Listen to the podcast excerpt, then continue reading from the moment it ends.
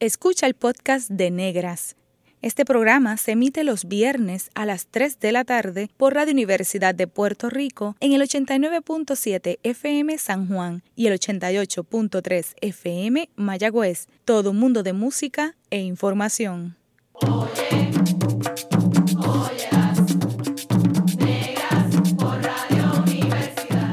Cadena Radio Universidad de Puerto Rico presenta Negras, producido por Colectivo ILE, un espacio para visibilizar proyectos antirracistas y educar de forma crítica e informada sobre la negritud y la racialización.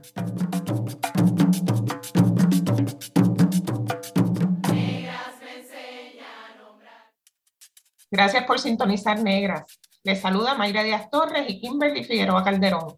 Hoy conversaremos sobre la canción Sin Miedo y su adaptación a Puerto Rico. Para hablar con nosotras están Marien Torres, Nubia García y Brenda Gotay. Bienvenidas a Negras. La canción Sin Miedo es una composición de la cantautora y compositora mexicana Vivir Quintana. Esta creación responde a los reclamos de las mujeres y personas feminizadas para terminar con la violencia de género y ha sido interpretada de diversas maneras alrededor del mundo. Puerto Rico generó su versión con la participación de mujeres de todas partes del archipiélago. Marien, cuéntanos cómo se concretiza la oportunidad de grabar la versión de Canción Sin Miedo, edición Puerto Rico. Eh, bueno, primero que nada, eh, fue una iniciativa colectiva de Barrileras del 8M, que somos un grupo, un movimiento cultural, político y feminista eh, que se funda en el 2017 eh, precisamente enmarcándonos en la celebración, en la conmemoración del Día Internacional de la Mujer Trabajadora. Este año 2021 eh, se cumplían cinco años de nuestra participación en, los 8 de marzo, ¿verdad? En la calle, eh, llevando un mensaje contundente de, de temas que aluden, que son parte de las inquietudes de quienes participamos de Barrileras del 8M, que son temas de género, temas de justicia, eh, ¿verdad? Este, temas de liberación.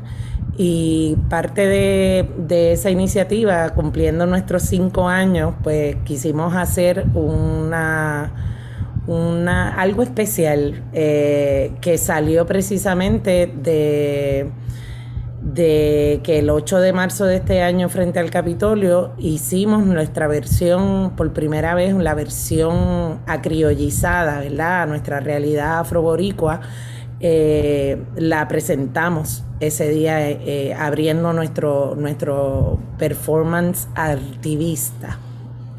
Es a raíz de la energía que se generó en ese espacio de de ese poder, ¿verdad? Que se sintió en ese momento cantando la canción, pues, pues acordamos que teníamos que hacer una grabación, que queríamos hacer un video. Y bueno, entre varias personas que, que nos manejamos en el mundo artístico, pues dijimos, esto hay que hacerlo de alto calibre, esto no puede ser un video casero con mi celular como normalmente haría, esto hay que llevarlo a otro nivel. Y así fue, empezamos a, gestionar, a preproducir, ¿verdad? Eh, la grabación en, un estudio que fue en Padrino Recording Studio. Eh, y allí eh, se hizo, ya para, para la presentación del 8M habíamos hecho el arreglo de percusión, pero el arreglo vocal es algo que se gestó eh, precisamente para la grabación ya oficial, eh, que es la que, ¿verdad? que está corriendo por ahí ahora mismo en las redes. Eh, y ese arreglo, quien fue un trabajo colectivo, ese arreglo vocal que, que, es muy poderoso, nada más con, ¿verdad? Con escuchar esa coral detrás de la bomba puertorriqueña es una cosa, pero que para pelo. Y esto estuvo este, liderándolo la, la, mi queridísima colega maestra también, Nelly Lebrón, eh, bombera de muchísimos años y también profesora de canto en el Conservatorio de Música eh, de Puerto Rico. Eh, ella, junto con otras y otros bomberos, ¿verdad? Participantes de barrileras del 8M, estuvieron gestando. Ella trajo la columna vertebral de su arreglo vocal y por ahí, entre las demás compañeras y compañeros, fueron aportando hasta que se logró, eh, ¿verdad? Por consenso, este, el arreglo vocal.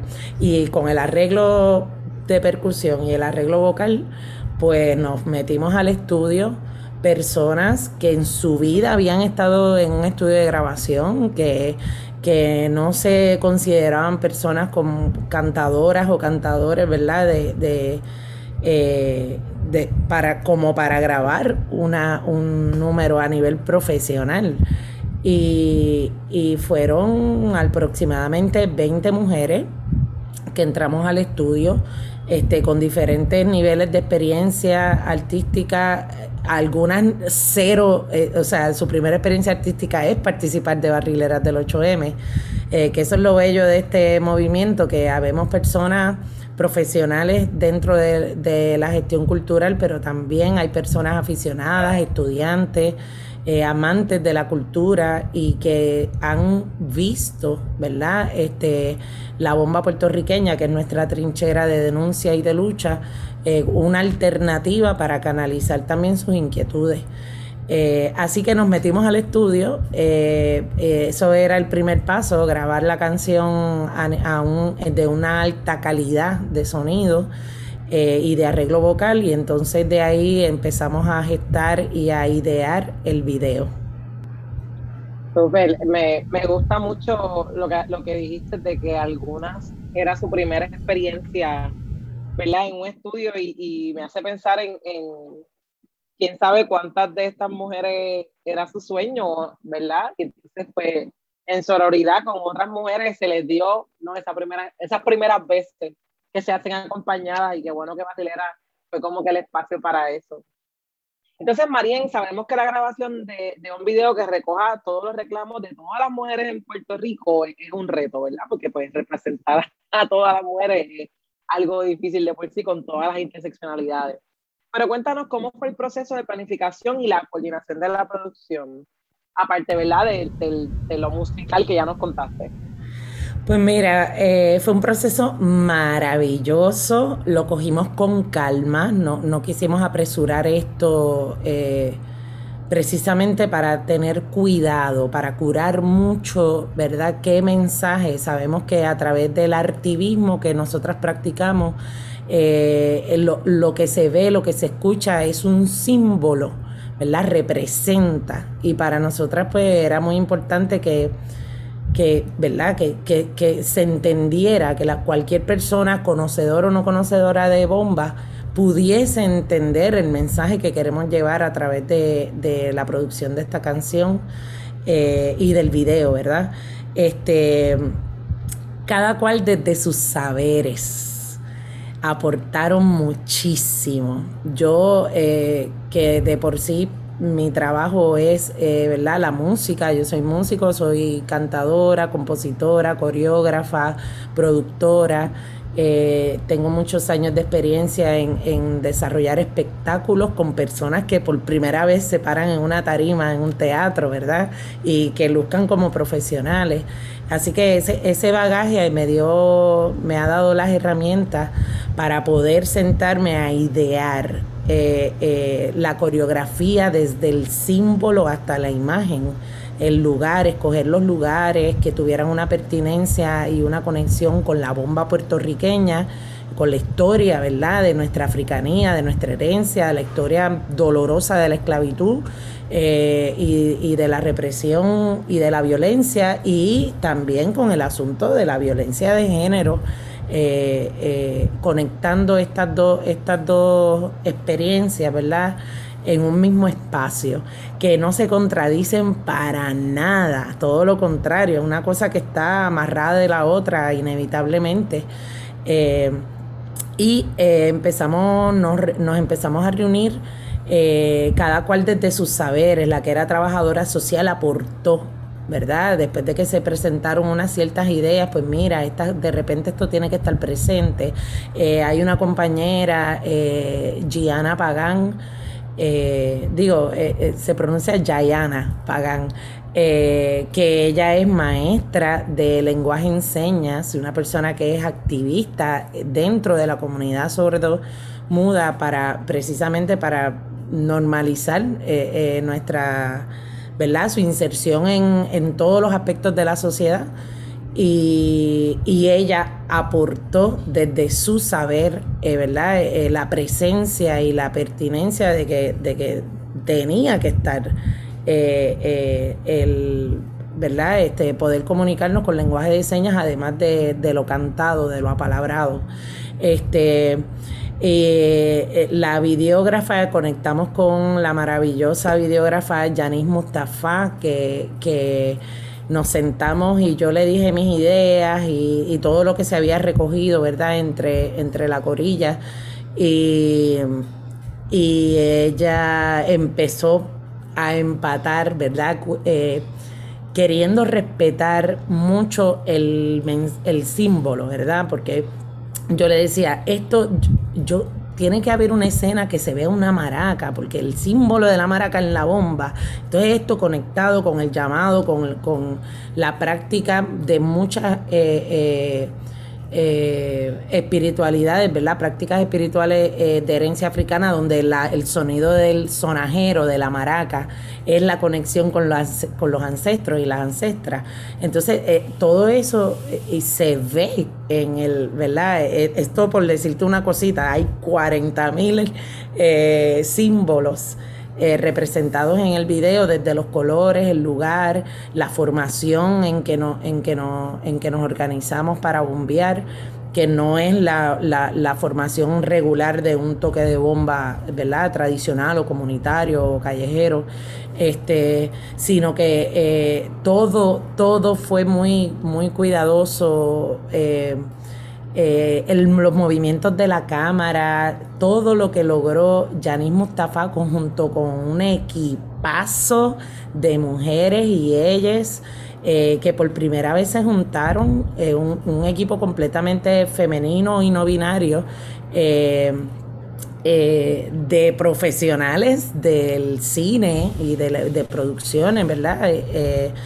Y se juntaron por primera vez. Eso, eso ha creado un precedente histórico en la historia de la cinematografía y la videografía en Puerto Rico, porque es el primer equipo completamente femenino y no binario eh, que se unió voluntariamente, porque quiero que sepan que esta producción ustedes la pueden ver y se nota. Quien sabe de, de, de producciones dice, wow, esto costó mucho. Y yo digo, no costó nada, porque todas las personas que participamos donamos desde nuestros saberes, donamos nuestro talento, eh, nuestra, ¿verdad? Eh, esa disposición de, colaborar eh, por una idea, por llevar el mensaje, ¿verdad? De, la justicia. y asimismo este equipo de videógrafas, de, videografía en general y de sonido se puso, fue dispuesta a, a meter mano, a colaborar, a trabajar juntos. Eh, estamos hablando de personas del calibre también de Carla Cabina, que es otra videógrafa duraca de este país. Mi respeto, para mí era el equipo de ensueño. Ojalá en mi otro trabajo podamos, podamos incluirla, porque de verdad que, que lo pueden ver en el video. El resultado es, evidente de la calidad profesional de estas mujeres y ellas que, que, que ¿verdad? que colaboraron en, esta producción.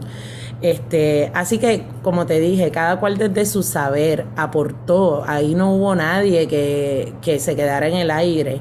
Eh, hasta el aspecto de la solidaridad, la comida, en, en el espacio de producción la organización, la disciplina, los ensayos, la coreografía, eh, curar el sonido, curar la proyección, los vestuarios, o sea, todo el mundo estaba puesto y pueste para, para, para dar lo mejor de sí, ¿verdad? Eh, y, eso se refleja, fue, fue, eh, es un asunto prepararnos para ese video fue un asunto que fue de escalón en escalón, ¿verdad? Fue escalando a bregar y a tocar también sensibilidades y realidades que internamente eh, hemos vivido Eh, y, y, cada cual, ¿verdad? Individualmente, desde sus experiencias de vida, que no necesariamente todas y todos sabemos lo que esté pasando con la compañera de al lado.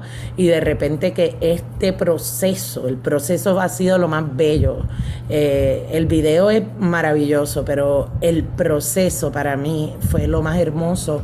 Hablando un poquito del sentimiento, yo como muchas de las personas que nos escuchan, tomé clase contigo, Mariel. Mariel, eh, y una de las cosas que más se quedó conmigo fue en esa clase inicial que tú decías, cuando estamos alegres bailamos bomba, cuando estamos tristes bailamos bomba, cuando estamos furiosas bailamos bomba, ¿verdad? Y, pienso que eso es bien importante en términos de la versión, ¿verdad? Que se, que se crea de la canción Vivir sin Miedo, eh, eh, que transforma a un yuba, y entre los, los, tipos de bomba, pues el yuba está bien relacionado a la pena, al dolor, este, a ese dolor, como tú dices, ¿verdad? Vivido en colectiva. Este, ¿por, qué, un yuba y, qué se quería resaltar específicamente con esta versión afroboricua de la canción?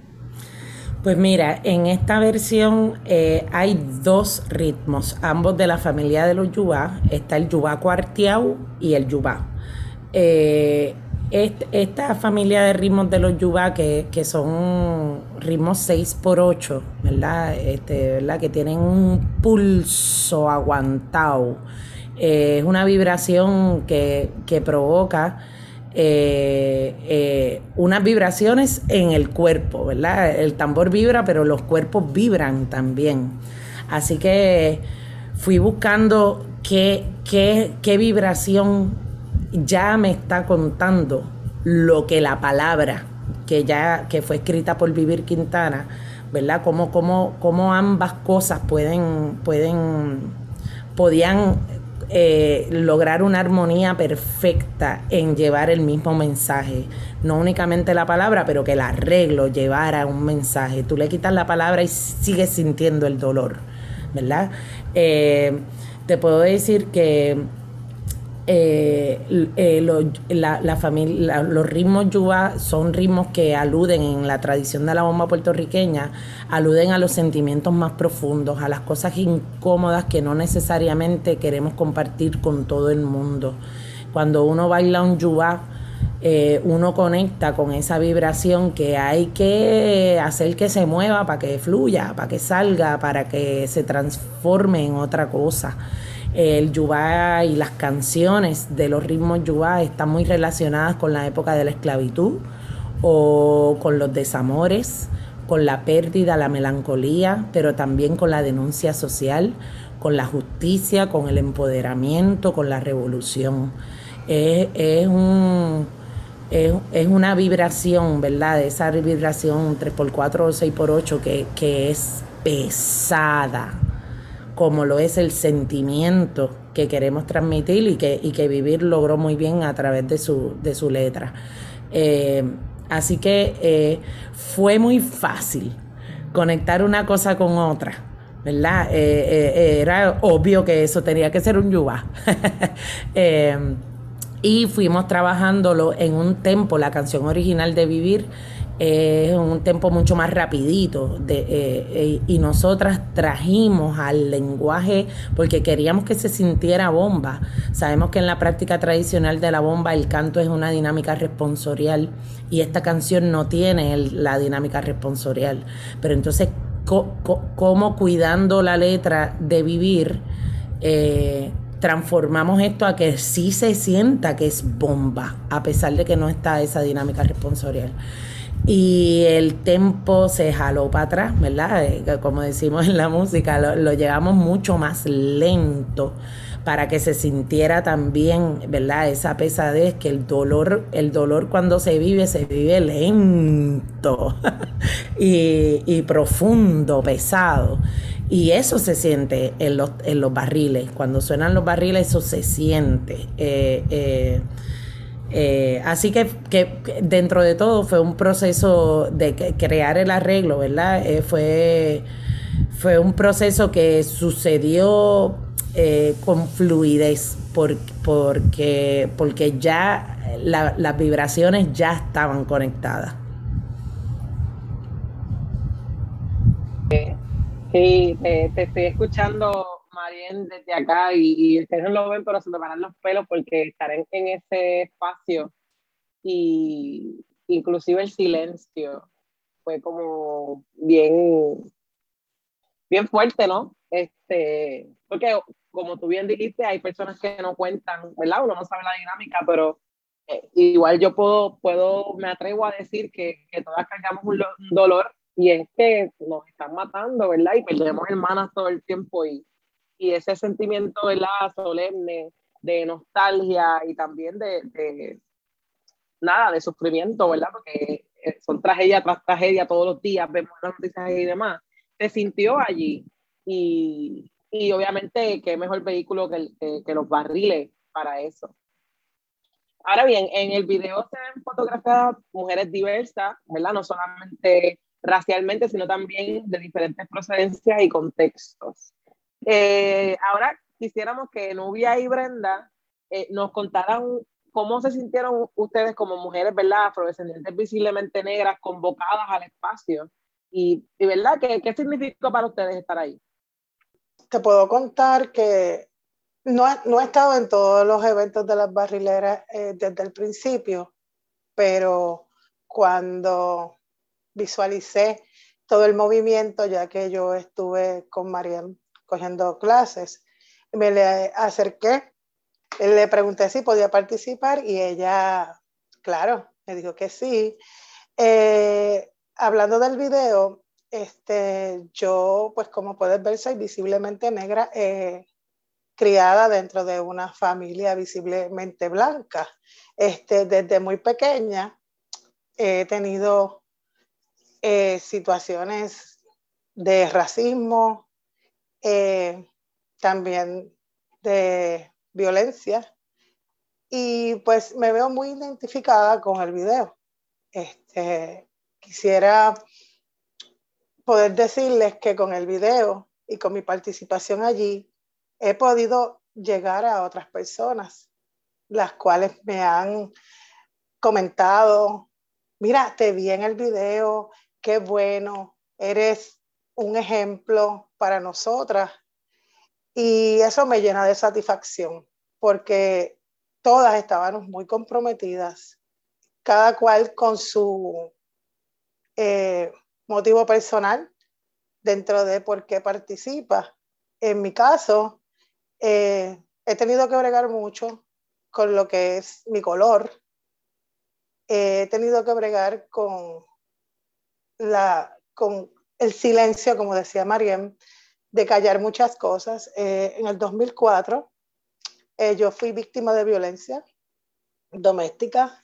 ese silencio e invisibilidad que me dieron, este, lo he llevado por mucho tiempo y con el video y con estar con las barrileras he podido fluir y he podido sanar muchas de mi, de mi dolor interno.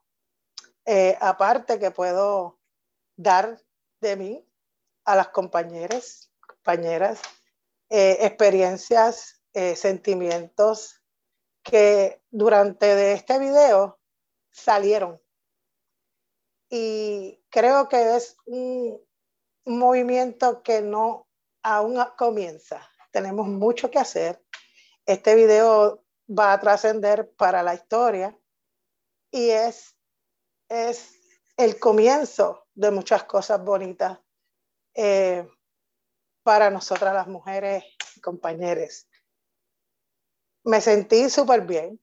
Este, dentro de mi proceso en el video pues fue uno para mí bien importante porque estaba pasando por unos sucesos que tiene la mujer y me presenté eh, allí y di mi tiempo y me lo disfruté mucho, poder compartir con todas. Marian es excelente, creo que es nuestro sol eh, y esa mujer que, que tiene el valor de motivarnos a que podamos hablar. Muchas veces eh, tenemos miedo a la sociedad Eh, sabes que pues la sociedad es una que nos maltrata en, en, en diferentes cosas, pues porque nos juzga. Y creo que ella es el motor que hace que la máquina funcione. Así que este, siempre le doy las gracias, vivo agradecida y aquí estoy para seguir hacia adelante con este camino y con esta gesta que tiene mucho que dar. Y lo que me preguntaste de ser visible, visiblemente negra, yo me siento orgullosa de ser visiblemente negra. Lo llevo con mucho orgullo. Eh, nosotros somos la reproducción de quienes no planearon tenernos, así que creo que no tenemos que sentirnos mal por eso. Así que esa es mi opinión. Gracias, Brenda, esas palabras son muy bonitas. Y aquí Nubia, eh, mi nombre es Nubia García Meléndez, sin dejar a mi mamá. Eh, importante. Eh, en caso mío, mi experiencia ha sido este, de participar en, en, esta, en esta producción ya, ¿verdad? Porque es un movimiento, pero esto fue toda una producción. Este fue un momento de, durante esta pandemia, poder reconectar con unas raíces con las que he nacido desde pequeña. Eh, la pandemia, en cierta medida, no, pues, nos alejó, nos, nos dispersó y nos concentró en, en resolver al momento y tal vez dejamos esto que, que nos hace ser que me hace ser quien soy. Este, esta fue una oportunidad. Gracias, Marien, por llamarme y decirme, mira, ¿quieres, ¿quieres unirte aquí para el 8 de marzo? Y fue como que, sí, quiero hacerlo porque nunca había tenido... Nunca se me había dado la oportunidad porque o estaba, estaba trabajando, eh, pues soy educadora musical, así que desde mi área ya con la música con las niñas, allí estaba yo dando el mensaje de, de la forma en que podía, pero este año la pandemia me dio esta oportunidad.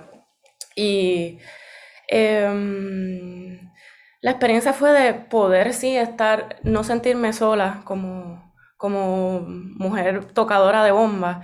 Em, y estar junto a otras que también comparten eso que siempre he realizado desde pequeña y siempre me ha gustado. Y fue esta vez encontrar a otras que, este, que finalmente podía compartir el espacio, ¿verdad? Eh, ha sido algo que, que siempre he hecho, pero así como hablamos sobre este, ser mujeres visiblemente negras y que lograr la visibilización mediante distintos foros.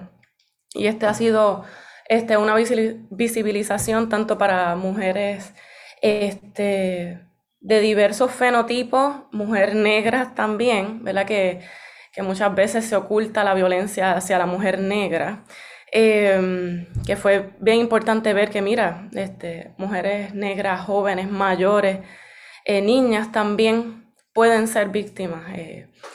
y pues, ¿verdad? Esto, eh, visibilizar también lo que es ser mujer músico. pues mi formación ha sido en la música. Siempre, siempre los barriles, el baile de bomba ha sido para mí vida. Eh, esto es vivir para mí. Y, eh, ¿verdad? Quien, quienes siempre ahí me han apoyado y estado detrás, mis padres, de, Nubia, toca, eso tú lo sabes. Este, y en un mundo que musical, que tengo que generalizar, es predominado por hombres. Tengo que reconocer pues a mi papá, que siempre él sabía que yo podía tocar y él venía en el espacio donde fuera que estábamos y me decía, no, obviamente, siéntate aquí conmigo, que tú sabes, toca. Em, y fue chévere, ¿verdad? Porque después fui creciendo y recuerdo, este, tuve que hacer mi propio grupo de bomba también en la universidad, son de la peronía, para yo poder manifestarme eh, como mujer y luego ver mujeres, que recuerdo estaba también Marín, creo que fue una manifestación del 8M, este, y fue como que, espérate, Mira que a Marín la había conocido a mis 15 años, este, que me ayudó a soltar unos miedos ahí que, importantes, ¿verdad? Son edades difíciles. Em, y, y, fue como, espérate, no, no estoy sola, no estoy sola. Y, y la visibilización y la representación siempre han sido importantes, así que creo que con este video tanto como mujer negra, como mujer músico y como educadora, em, especialmente con, bregando con niñas, creo que bien, ha sido una experiencia bien gratificante y que tiene una repercusión muy importante porque es necesario que, que se vean representadas y tanto de, ¿verdad? Porque todos podemos ver el video desde las experiencias que cada cual tenga.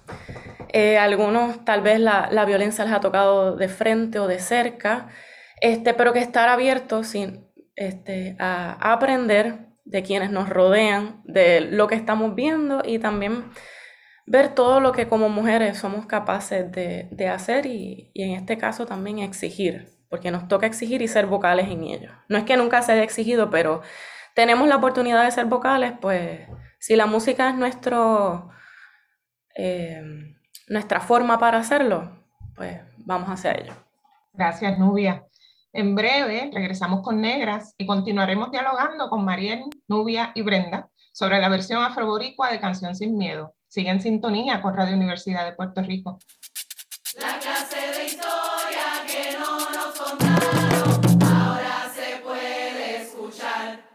Está escuchando el podcast de Negras. Este programa se emite los viernes a las 3 de la tarde por Radio Universidad de Puerto Rico en el 89.7 FM San Juan y el 88.3 FM Mayagüez.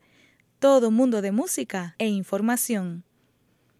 Oye, óyelas, negras por Radio Universidad. La clase de historia que no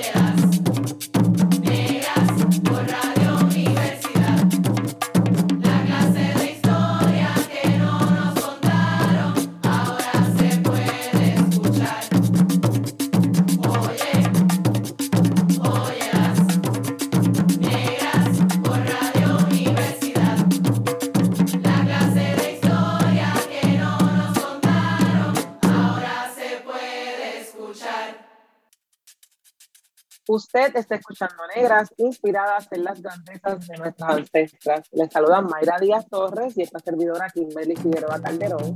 Hoy conversamos con Marien Torres, Nubia García y Brenda Gotay sobre la versión afroboricua de Canción Sin Miedo. Nubia, antes de la pausa estabas hablando de, del rol eh, que deben ocupar las mujeres en la bomba y cómo, cómo eso ha ido evolucionando con el paso del tiempo. Eh, se pudiera decir, ¿verdad?, que la incursión de las mujeres en los barriles de bomba es, un poco reciente. Eh, ¿Cómo ha sido el proceso de que las mujeres se hayan insertado en los toques de bomba desde la percusión? Eh, ¿Y cómo ha sido la apertura a nuevas maneras de expresión en esos espacios que previamente eran dominados y ocupados eh, mayoritariamente por hombres? Bueno, ¿verdad? Como, como siempre, podemos hablar de nuestras experiencias, este, pero sé que compartimos este, varios, ¿verdad? Eh, segmentos. Desde mi perspectiva, como, bueno, llevo, ¿verdad? Gracias a mis padres, llevo en- eh, este, educándome en, en lo que es la bomba desde bien pequeña, desde mis 3, 4 años. em, eh, siempre, ¿verdad?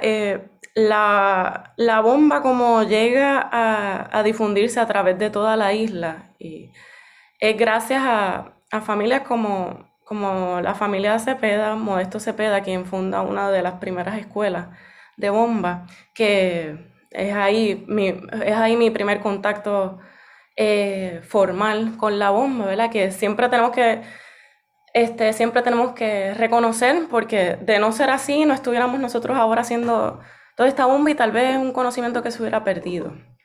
Eh, así que, eh, pues nada, las escuelas son también como los libros de historias que hay que recopilar para poder seguir este, realizando.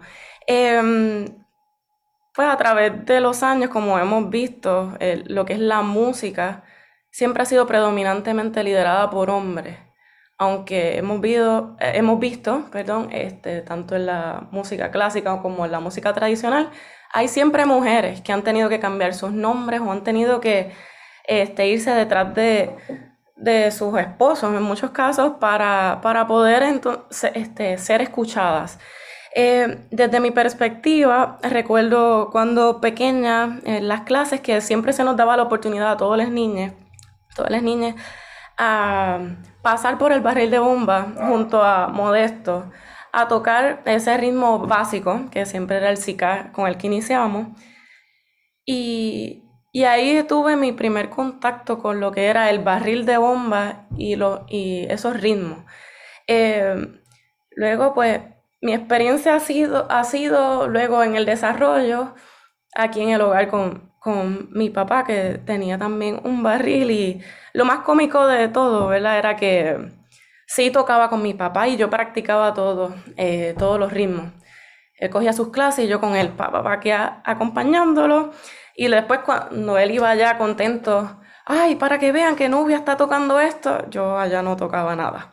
Eh, nada, ¿verdad? Cosas de niños también.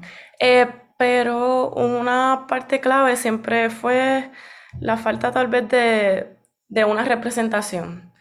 El, uno, porque cuando uno no ve, a, no ves a alguien que haga lo mismo que tú, uno se siente solo. Y sí, ahora de grande he conocido, hay muchas mujeres en otras culturas también, como la, este, en Brasil, que las mujeres hacen percusión, en Cuba también hacen percusión, ¿verdad? Ha sido ya al pasar de los años que se le ha dado ese foro un poquito más, más abierto. Eh, la incursión a ello, pues mi primera experiencia era como había mencionado, mi papá diciéndome, vente Nubia, toca aquí. Me, él me cedía su espacio para yo entonces poder tocar. Que de no ser así, este, no, no me era posible. Era pues esta nena que está ahí tocando. Ah, Ok, está bien. Eh, pero no, recuerdo que pues, tal vez no era visto con los mejores ojos y era como que tocan un chispito y ya, este, sigan los demás. Que es por eso realizo mi grupo de bomba en la universidad, donde la mayoría eran varones, mis amigos, pero este, y yo a ellos les enseñé y muchos de ellos ahora están tocando también. Este, me dieron también esa oportunidad y fueron abiertos a, a que fuera yo quien les enseñara, ¿verdad?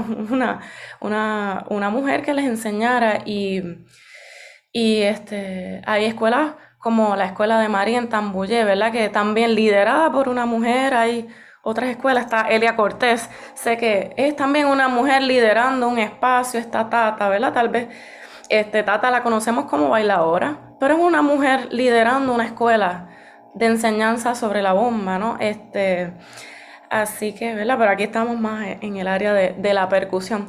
Eh, pues esto, esto es un proceso de sentarse, tener ese valor de que yo sé, eh, y, la seguridad de que yo sé lo que estoy haciendo, lo he aprendido bien y vamos a, vamos a seguir y vamos a educar. Desde mi área como educadora, pues este, que he estado en distintas escuelas y lo, y lo sigo haciendo con jóvenes también. eh, tanto como visibilización es para niñas negras y, y niñas, eh, wow, ha sido que es como que se encuentran y, y ven un ejemplo este, y lo ven también como una posibilidad de vida, ¿verdad? Tanto la música como que soy mujer, soy una niña y mira, mi maestra se parece a mí, también lo puedo hacer. Está haciendo música y eso es lo que hace como profesión, lo puedo hacer. Y, y creo que él lo, ¿verdad? lo más es ese valor y, y ahora con las barrileras del 8M y muchas escuelas que sí están recibiendo mujeres para que toquen, este, es decir, no, ya no, estamos, no, no nos sentimos solas, no estamos solas y es continuar y seguir, este, ¿verdad? Barrileras 8M, denunciamos la violencia, pero es algo mucho más grande. Eh, somos mujeres que estamos diciendo sí, somos también percusionistas, ya sean aprendices profesionales, lo que sea, somos percusionistas, este es nuestro espacio y tal vez encontramos un espacio donde todas somos mujeres para tener más fuerza, ¿verdad? Porque así, eh, Mariel lo estaba mencionando ahorita, eh, donde en caso de las producciones cinematográficas, tal vez es una, dos mujeres también, porque no solamente es la música, mira cómo lo vemos, esto, una producción de solo mujeres y mira qué bien hacen todo un trabajo. Que no tengamos, esto es demostrando que, mira, este, no tenemos que demostrar que somos buenas, lo somos. Claro, nos tenemos que unir para decirles, hey, miren, miren todo lo que damos, este, reconozcanos si no lo, si no se atreven a hacerlo, este, o si lo están haciendo, continúen. Debo añadir también, eh, Mayra y Kim, que en la tradición de la bomba eh, se entiende históricamente que la mujer solamente podía cantar o bailar. Eh, y, y eso a nivel público y social, pero siempre han existido mujeres tocadoras, siempre las ha habido, una que otra siempre ha habido por ahí.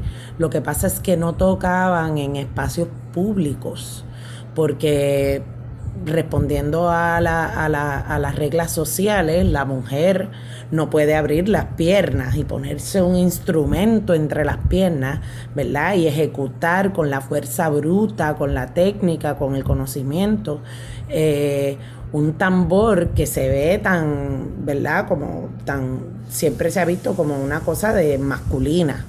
Eh, así que eh, sí ha habido mujeres y hay, y hay evidencias de, de la historia eh, que sí ha habido mujeres. Lo que pasa es que no, no eran, no, se, no han, se han mantenido su historia porque son mujeres, porque fueron mujeres y fueron invisibilizadas.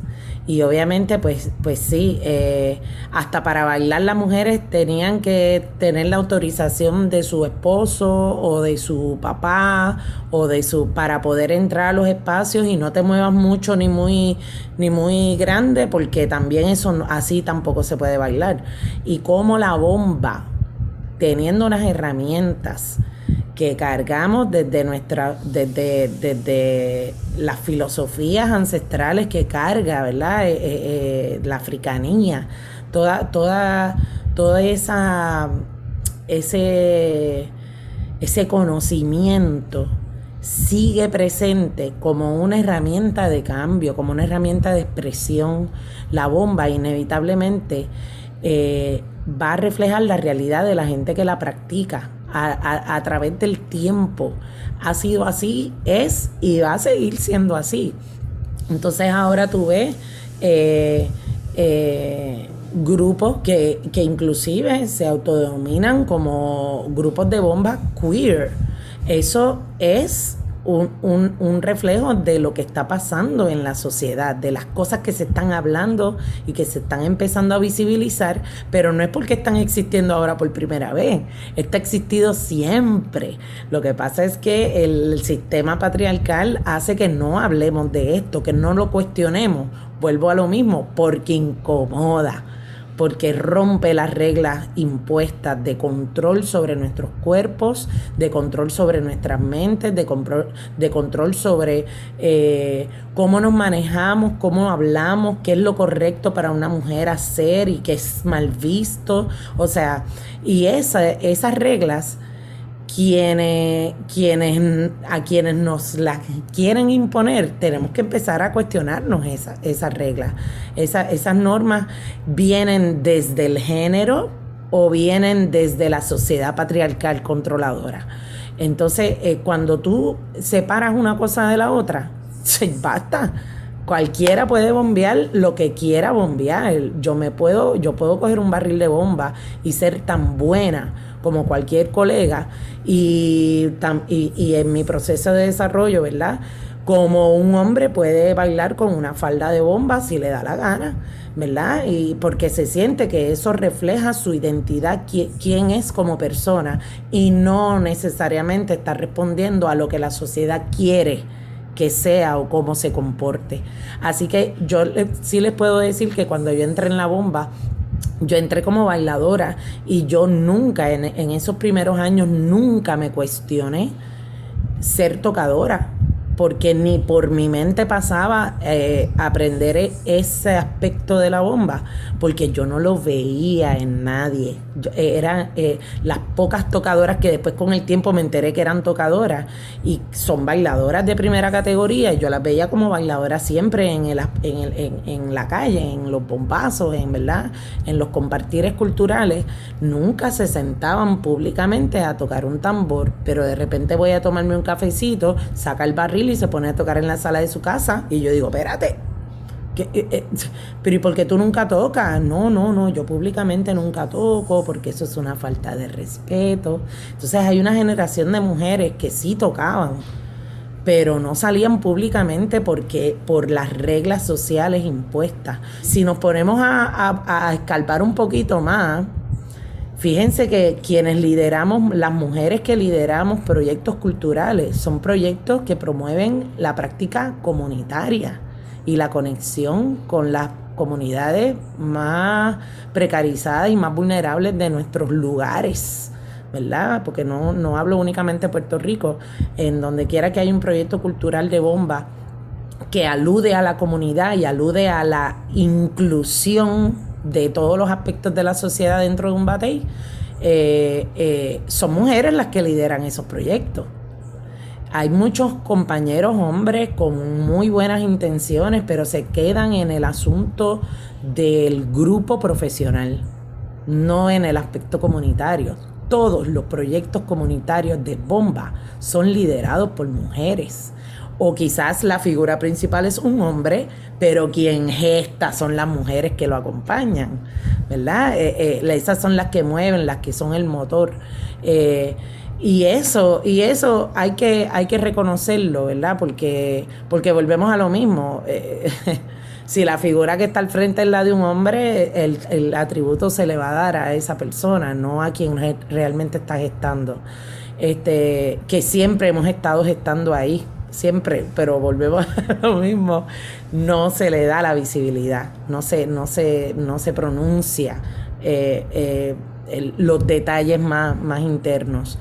Este, y es importante que se diga, es importante que se diga, yo, yo vivo sumamente orgullosa de la labor que todas las mujeres de la bomba en todos los niveles, desde directoras, eh, tocadoras, eh, eh, personas que están empezando en la bomba, como lo asumen con un respeto y con una disciplina, cómo utilizan la bomba, cómo, cómo, cómo dentro de esta práctica ya no es una cuestión de un hobby o de una práctica cultural, es que se convierte en una filosofía de vida, porque nuestra africanía que ha sobrevivido a través de nuestras prácticas culturales son enseñanzas de vida no es, no es una cuestión musical y de baile y ya, de, de, moverse y sudar o hacer ejercicio, o ay, qué chévere, qué bonita es la bomba. No, no, esto es mucho más profundo. Esto, eh, cuando tú eh, empiezas a profundizar y estudiar verdaderamente la bomba, te das cuenta que carga unas herramientas de mucho poder que siempre han estado presentes. Eh, nos toca entonces cogerlas cogerlas y usarlas. Eh, eh, y eso ha pasado con el movimiento femenino aquí en Puerto Rico. Ha habido muchísimas mujeres desde, su, desde sus experiencias de vida, eh, de muchas generaciones con perspectivas de lucha completamente distintas, pero que tenemos algo que nos une, ¿verdad? Que es el amor por la justicia, el amor por nuestra cultura, el amor por nuestra identidad afrocaribeña. Esa, ese eh, reconocer y valorar que esto tiene que seguir vivo y que tiene que y que a través de la bomba sí podemos hablar sobre la experiencia de la mujer, sobre la experiencia no binaria, sí es un espacio para alzar la voz y para canalizar tanto en la vibración del tambor como en la vibración de lo que decimos cuando bombeamos. Así que eh, eso, eso para mí, ¿verdad? Eh, si uno quisiéramos poder saber mucho más, eh, muchos más detalles, los nombres, quiénes eran de aquellas mujeres del pasado que se sentaban a tocar, pero esos nombres han sido olvidados. Su gesta no ha sido olvidada, pero sus nombres lamentablemente sí, no lo, no no lo sabemos pero sí hay, hay documentos de una mujer tocando tan, tan, tan en el siglo pasado. O sea que, eh, eh, y, y, si eso se comentó una vez, es que había más de una. ¿Verdad? Es, es cuestión de, de eh, lo que se nos ha sido borrado poder llevarlo, ¿verdad?, al presente y no permitir que se borre más la historia que está siendo escrita, bailada, cantada, vibrada en los, en los barriles. Y que es una historia que también es femenina. Wow, María, eso fue casi, ¿verdad? Como una clase. A mí me gusta mucho lo, eh, de lo que mencionas, el, ¿verdad? Y ver también las dos perspectivas de, desde Nupia, de esa figura paternal que, que le dio ese espacio, pero desde ti, ¿verdad? De tener que a veces dar codazos para intentarse en unos espacios, pero permanecer y, y preparar el espacio para, para las que vienen. Se nos acaba el tiempo y, y, y, ¿verdad? Siempre nos quedamos como que con ganas y esto pues nada, tiene espacio como para otro programa. Pero igual que queremos, queremos agradecerle a, a María, a Nupia, a Brenda, eh, por estar con nosotros y compartir su experiencia. Es importante que sepan que este, las barrileras se presentan cada 8 de marzo, también en, en otros espacios, eh, también se presentan siempre que haya alguna lucha o, y se puede hacer activismo, ahí están las barrileras del 8M. Eh, la canción Sin Miedo la pueden conseguir en, en YouTube, está el video, también está en Spotify, vamos ahora a, a, finalizar el segmento con, con, con la canción. Pero antes de eso queremos agradecer al personal técnico de Radio Universidad por su apoyo en esta edición de Negras. Así que nos vemos el próximo viernes a las 3 de la tarde. Feliz viernes a todos.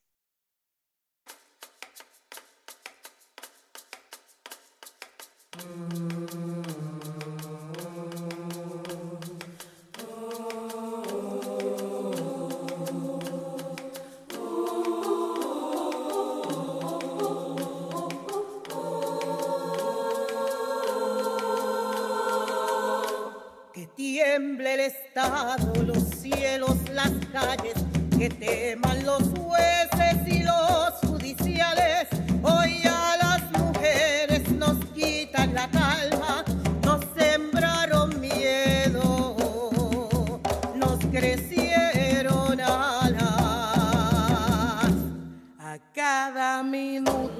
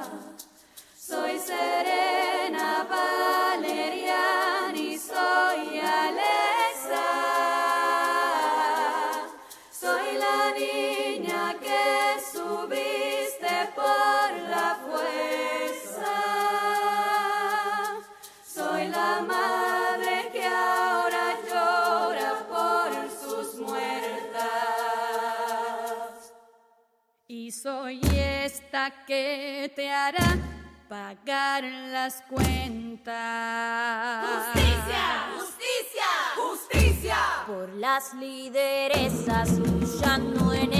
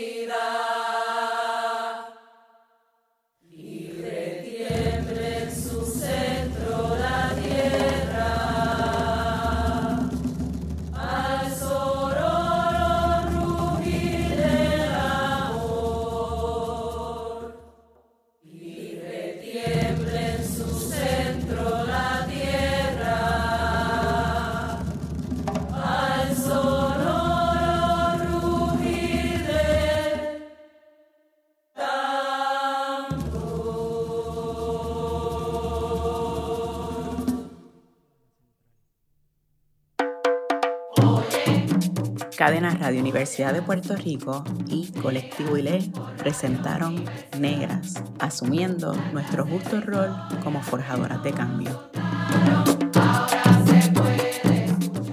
Acaba de escuchar el podcast de Negras. Le invitamos a que nos sintonice los viernes a las 3 de la tarde por Radio Universidad de Puerto Rico en el 89.7 FM San Juan y el 88.3 FM Mayagüez. Todo un mundo de música e información.